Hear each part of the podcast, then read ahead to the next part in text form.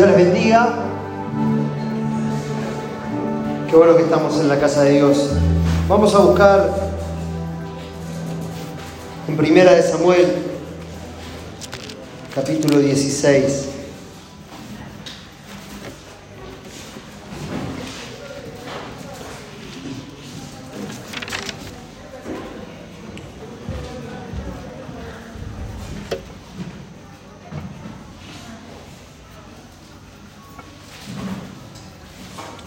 Vamos a leer 1 Samuel, capítulo 16, a partir del verso 4. Vamos a leer. Y se hizo pues Samuel como le dijo Jehová, y luego él llegó a Belén. Los ancianos de la ciudad salieron a recibirle con miedo y dijeron, ¿es pacífica tu venida? Y él respondió, sí, vengo a ofrecer sacrificio a Jehová santificaos y venid conmigo al sacrificio. Y santificando él a Isaías y a sus hijos, los llamó al sacrificio.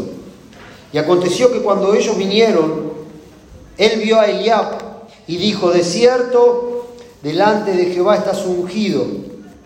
Y Jehová respondió a Samuel, no mires a su parecer ni a lo grande de su estatura, porque yo lo desecho porque Jehová no mira lo que mira el hombre, pues el hombre mira lo que está delante de sus ojos, pero Jehová mira el corazón.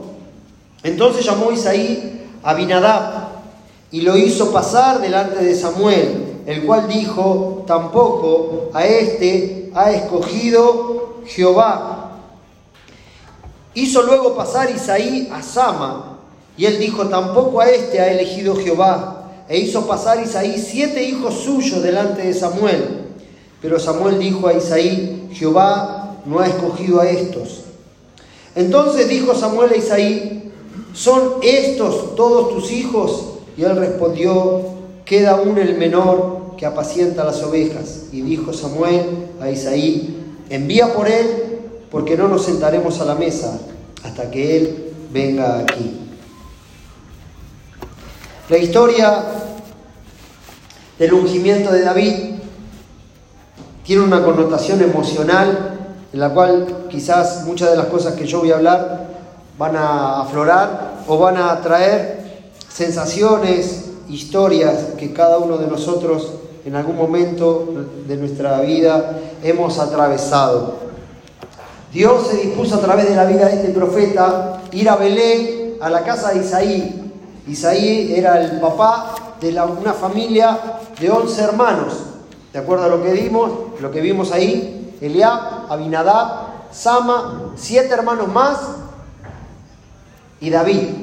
Ahora cuando Dios le habla a Samuel a que fuera a la casa de, de este hombre a buscar el nuevo rey, porque Saúl había sido desechado, quien estaba en el poder,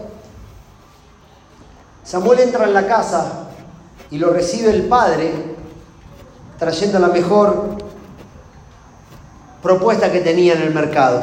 Le presenta a su hijo Liab, el primero, el primogénito, el fuerte, el hombre de guerra, el hombre que ante los ojos de los hombres reunía todos los requerimientos para ser el nuevo rey.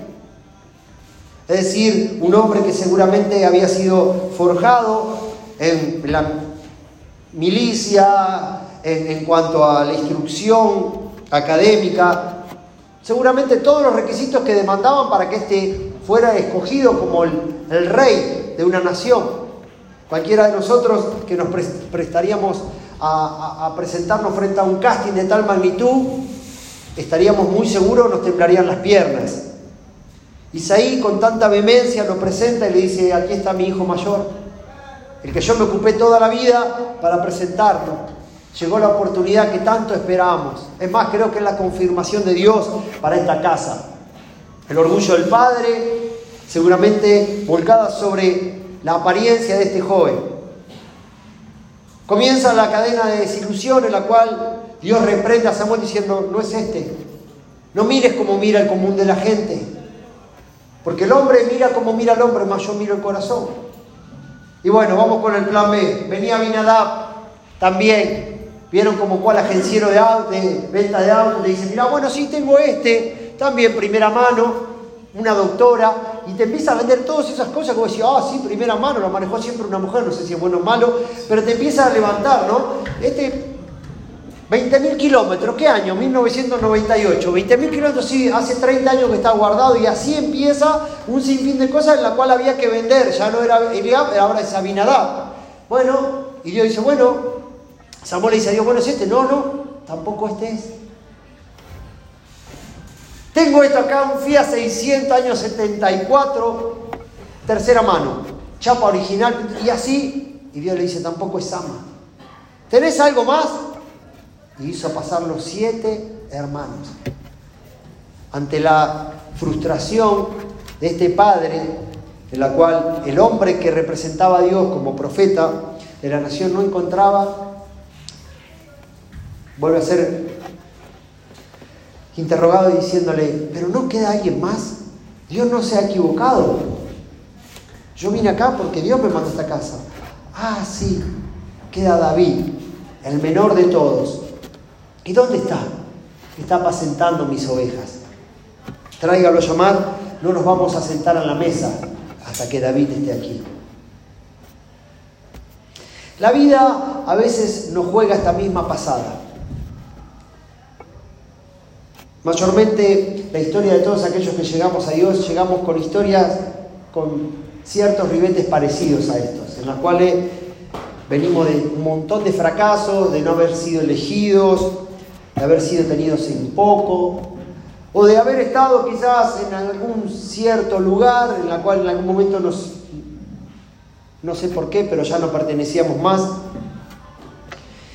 Uno puede entender el Salmo 23, y quiero que vayamos ahí, la cual, viéndolo bajo este contexto y esta historia, David puede entender las palabras poéticas de este jovencito que dice, Jehová mi pastor, nada me faltará. En lugares de delicados pastos me hará descansar. Junto a aguas de reposo me pastoreará. Me guiará por senda de justicia, por amor de su nombre. Aunque ande en valle de sombra y de muerte, no temeré mal alguno, porque tú estarás conmigo. Tu vara y tu callado me infundirán aliento. Aderezas mesa delante de mí, en presencia de mis angustiadores. Unge mi cabeza con aceite, mi copa está rebosando. Ciertamente el bien y la misericordia me seguirán todos los días de mi vida y en la casa de Jehová moraré largos días. El Salmo 23 tiene un contexto histórico. Está hablando de la situación en la cual David, pastoreando las ovejas de su padre, estaba siendo la última opción para una familia. A veces el mundo nos pone en esta situación. El mundo, tu mundo, nuestro mundo, tu contexto, los seres más queridos, en el trabajo, en el lugar donde uno se desarrolla, se siente así. Yo de hace un tiempo descubrí que uno de los grandes males que aqueja a la sociedad es la concepción misma en lugar de, nuestro, de nuestra concepción. En pecado fuimos concebidos. Y esa frase, en pecado fuimos concebidos, habla acerca de un peso de separación de nuestro plan original, pero de la paternidad de Dios. Habla acerca de fuimos separados. Pecado no es otra cosa que separación, eso es pecado. Separación. Corrido del propósito, salido del plan original.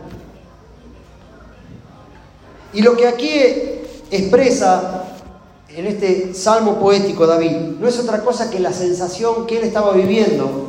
Mientras en su casa estaba pasando lo más importante, él no había sido invitado, él no había sido tenido en cuenta. La orfandad no es una cuestión social, sino es una cuestión espiritual. De alguna otra manera, la orfandad es un velorio que nunca concluye. Es un duelo interminable en emociones no sanas. Es una persona que se cerró el cajón, enterramos el muerto, pero nunca logra superar el dolor de la separación. Y el pecado, eso es lo que viene a manifestar en nuestra vida, es la separación de nuestro papá Dios. Y siempre estamos doliendo, siempre estamos adoleciendo la necesidad de esa imagen de papá, de ese papá que siempre, de alguna otra manera, está cubriendo, sanando, restaurando. Ahora, esos síntomas se ven en nuestras decisiones diarias, en lo que siempre corre, por lo que corremos, por lo que buscamos. La orfandad produce adicción a la aprobación, sentimientos de rechazo, te roba tu identidad. Y mientras nosotros no sabemos identificar esto, andamos como cual hijo promoviendo, como hijo de Isaí, promoviendo nuestras virtudes para sentirnos parte de, para pertenecer a, para ser tenido en cuenta. Y creo que hay una necesidad en esta mañana, así como David expresa en este salmo la paternidad de Dios. Algunos historiadores teológicos hablan acerca de que el ser tenido en última instancia como la última opción en la familia de Isaí, dicen que aparentemente David era hijo de otro matrimonio, no era de pura cepa. Todos sus hermanos pertenecían a un linaje, pero David era de otro matrimonio. Era como de segunda línea. Medio hermano, medio hijo. Y a veces el enemigo se encarga muchas veces de trabajar con estos conceptos. Nos hace sentir que nosotros somos medio bueno para todo o medio malo. Que no damos siempre con la medida, que no estamos siempre a la altura, que siempre hay un pero. Y esto trabaja tan fuerte que andamos manifestando ciertos patrones, hábitos, que lo hacemos cultura en nuestro diario vivir, no solamente en, ese duelo personal, sino también en nuestra relación, en cómo nos comunicamos y, y nos relacionamos con los demás.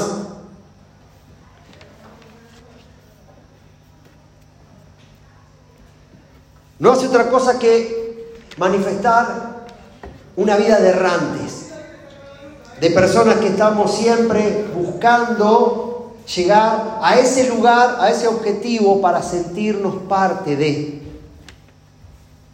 El haber incluido en nuestro menú diario, en esta carta de la vida, el plan de salvación, viene a afirmar estos valores.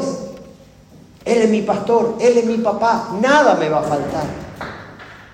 Si uno pudiera identificar que gran parte de esa orfandad se manifiesta en las decisiones diarias que tomamos, que no es otra cosa que querer llenar o fortalecer esa carencia que tenemos, en la cual se manifiesta de un montón de formas. A veces se manifiesta con enojos, a veces se manifiesta con búsquedas implacables por ciertas cosas que nos hagan sentir, la satisfacción de sentirnos vivos, de, de valernos por nosotros mismos. Ahora, yo ayer compartí algo en el evento, el radical, acerca de la tentativa siempre del enemigo de corromper tu identidad, en la cual uno lo ve en Lucas capítulo 4, ahí en el versículo 3, cuando Satanás le dice, ¿no? Entonces el diablo le dijo, si eres hijo de Dios, poniendo en duda su identidad. La identidad no solamente resuelve el hecho de saber quiénes somos, sino a dónde pertenecemos. Uno de los grandes flagelos que hasta el día de hoy a veces se sigue careciendo de personas que, habiendo nacido entre el año 76 y el 83, sufren en cuanto al tema de su identidad. Nosotros tenemos un familiar muy cercano, que es una persona que que después de haber muerto sus padres, se dio, ya lo sabía, lo venía sospechando, pero nunca se animaba a enfrentarlo, se dio cuenta que él había sido expropiado, pero que no perteneció al tiempo de la dictadura militar, sino anteriormente. Él, un muchacho con una tez blanca, ojos celeste, y su padre totalmente moreno, con ojos oscuros. Hasta el día de hoy él sigue haciendo investigaciones. Su origen es alemán, aparentemente su apellido es Neider, pero bueno, la crisis de su identidad. A veces nosotros luchamos por una identidad terrenal, una pertenencia terrenal, porque no viene a ser otra cosa que manifestar nuestra identidad eternal, nuestra identidad celestial. Recuerdo hace unos años atrás, por el año 2005, a mí me invitaron a un campamento a hablar acerca de Dios, nuestra identidad. Y yo recuerdo que llegué y era un campamento de jóvenes. Y la primera noche hablo cosas parecidas a esta, y se me acerca al terminar una, adolescente de 17 años y me dice, con sus ojos llenos de lágrimas, me dice, yo no puedo admitir todo lo que vos decís, porque esta semana, después de años de preguntarle a mi mamá quién era mi papá, me enteré que yo soy el fruto de una violación. Me cansé toda la vida de preguntarle a mi mamá, a mis abuelos, siempre me negaron pero ni aún mi mamá sabe quién fue, porque fue una tumulta de personas en la cual no sabe ni quién es mi papá. ¿Cómo puedo yo concebir a Dios mi papá si... Y yo no sabía qué responderle, porque esa chica carecía de una identidad, sufría la carencia de no solamente no saberla, sino por lo menos a quién echarle la culpa, si su papá había sido abandónico o no sé qué crisis en la familia o en el matrimonio, le privó del, poder saber quién era. Y yo en ese momento estaba como obtuso y no sabía qué decirle, pero en un momento sentí de decirle esto que les voy a decir en esta noche. Puede haber padres ilegítimos, pero no hay hijos ilegítimos. Cada uno de nosotros estamos aquí porque Dios nos pensó. Y Dios puede usar el vientre, puede usar una violación, por más traumática que sea, para que nosotros estemos en este tiempo y en esta hora. No importa todo lo que hayamos atravesado, el tema es que nosotros Dios nos ha dado existencia y nos ha dado un propósito. Porque aunque la forma haya sido no prolija, lo importante es que Dios tiene un propósito y lo más interesante es que yo pueda descubrir mi propósito. David, más allá de que aderezaba mesa en presencia de sus angustiadores, más allá de que él encontraba placer aún en, el sostenimiento de Dios con su bar y su callado en el momento de valle de angustia, sabía que si Dios era su papá, nada iba a faltar. Cada uno de nosotros traemos una historia que nos ha conducido hasta acá. Y la mayor herramienta del enemigo es generar esa crisis, el hecho de robarte tu identidad como hijos de Dios Siempre la crisis de identidad nos amedrenta frente a las decisiones que tenemos que tomar. Porque al no saber de quién, venimos y hacia dónde vamos, carecemos del valor de tomar decisiones con la convicción de saber que Dios está en esto. Entonces se ve en el día a día, nos volvemos temerosos, no confiamos en nadie. Pero si vos supieras quién es tu papá, vos pisas fuerte en la vida. El robo de identidad es la mayor tentativa que el enemigo utiliza cada día para robarnos esta vida que Dios nos ha regalado. Ahora, todos vamos camino a casa, todos vamos a llegar a casa por medio del sacrificio de Cristo. Pero ¿cómo vamos a llegar? Y hay un montón de decisiones que están ahí latentes, siempre a punto de decidirlas, pero no las decidimos porque carecemos de este valor. Entramos continuamente en crisis porque no sabemos muchas veces quiénes somos. Y esta orfandad, el hecho de creer que tu papá te ha abandonado, fue resuelta por Cristo en la cruz. Por Cristo fuimos aceptados. Somos aceptos en el amado. Y si nosotros pudiéramos reconocer el valor incalculable que tiene el hecho de haber sido aceptados, de, reconocer que a través del sacrificio de Cristo somos hechura suya, especial tesoro, dejaríamos de andar mendigando un montón de cosas que solemos practicar a diario. La vida se vuelve un continuo duelo cuando no tenemos afirmado el hecho de saber que sabernos hijos de Dios. Y esto no clasifica raza ni clases sociales. Esto se encuentra en cualquier casa de vecino, en el país millonario o en el país más pobre. David sabía de esta orfandad, pero sabía que si Dios era su papá, nada le iba a faltar. Jehová mi papá, nada me faltará.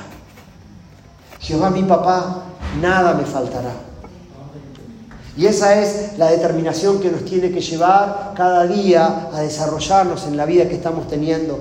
A veces la orfandad pega tan fuerte en nuestra vida que la replicamos sobre las relaciones. Padre, hijo, hermano, cónyuge.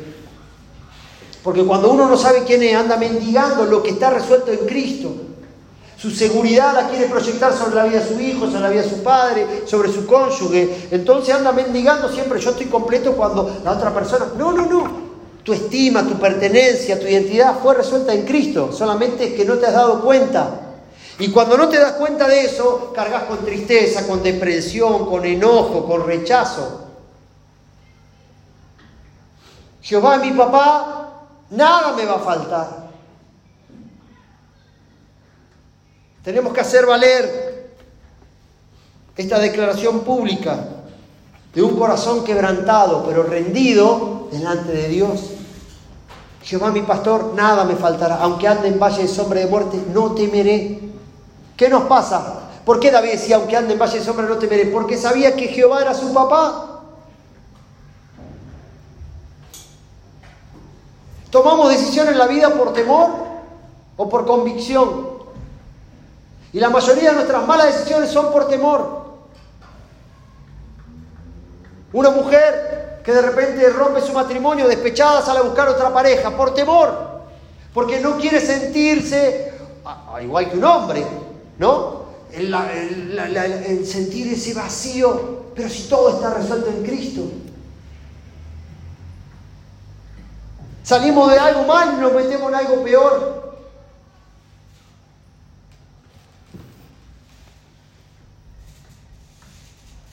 Salmo 27, versículo 10 dice, aunque mi padre y mi madre me dejaran, con todo me recogerá el Señor. Otro salmo de David, somos hijos de Dios, solo que no nos hemos dado cuenta. Pero el enemigo sabe que yo soy hijo de Dios, por eso atenta siempre. Por eso siempre, como martillo, ¿a quién clava? Al clavo derecho. Por eso siempre las luchas. Por eso siempre viene a querer corromper. Si lo hizo con Jesús, ¿cómo no lo va a hacer conmigo? Si eres el Hijo de Dios, di a las piedras que se conviertan en pan. Atenta contra esa identidad. Resolver tu identidad no solamente afirma tu propósito, te da un destino. Puedes tener todo, pero si no sabes quién sos, de nada sirve.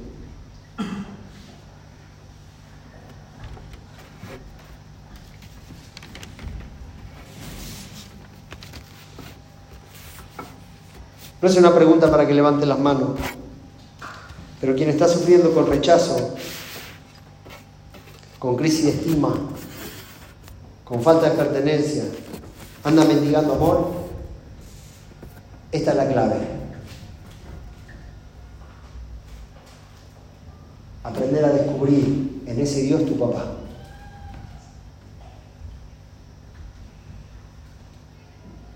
Cuando, si tu vida corre tras la aprobación, ahí es el punto. Estás buscando la aprobación de tu semejante, ese es el punto. Ahí es donde tenemos que ir, descubrir esa paternidad de Dios. A veces queremos resolverlo, bueno, sanear esa relación quizá esa relación no va a funcionar. pero mi identidad está resuelta. No me va, no me va a generar una crisis si yo entiendo este principio. Y en esto consiste cómo llevamos adelante la vida. Está ese típico cálculo, no soy el dueño del mundo, pero soy el hijo del dueño del mundo. Una frase célebre que si la pudiéramos replicar en cada momento, yo soy hijo de Dios, y el enemigo sabe también quién soy. No voy a mendigar nada en esta vida. Nada va a faltar si Él es mi papá.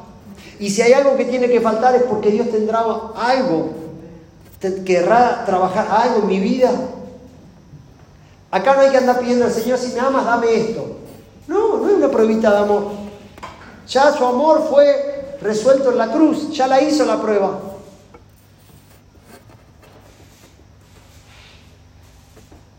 Espíritu de rechazo, espíritu de orfandad, crisis en la estima, crisis en la identidad. Es la mayor patología de personas que a veces estamos gobernadas por la tristeza, la depresión, el enojo. Vamos a ponernos en pie.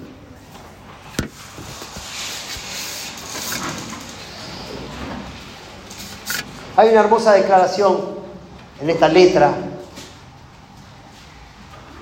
que dice, yo solo sé que soy su hijo. Él es mi Padre.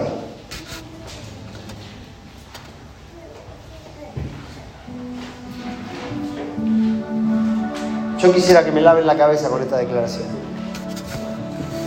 Me, tatuaría acá, soy su hijo, me haría una, una remera que diga, es mi papá.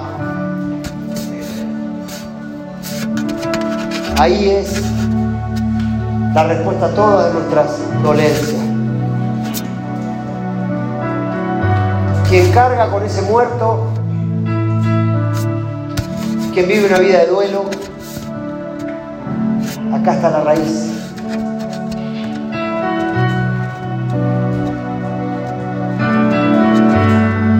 Fuimos concebidos en pecado, fuimos separados de papá, por medio de Cristo, estamos unidos nuevamente. Señor, en esta noche, yo te doy gracias porque Señor, esta verdad marca un antes y un después.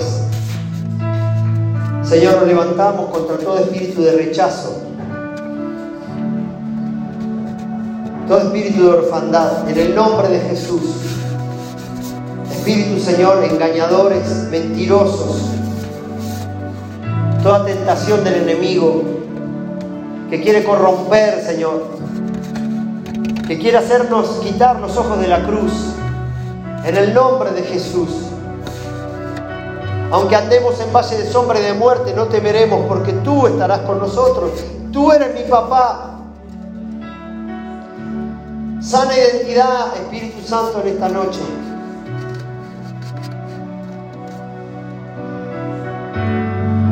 Vamos hacia casa cada día en el nombre de Jesús. Abba Padre decimos, papito, en el nombre de Jesús, en el nombre de Jesús, se resuelve ese conflicto, Señor, en esta tarde. Se va toda orfandad. En el nombre de Jesús. En el nombre de Jesús. Personas atadas, Señor a la tristeza, al enojo, a la frustración. En el nombre de Jesús. Gracias Señor.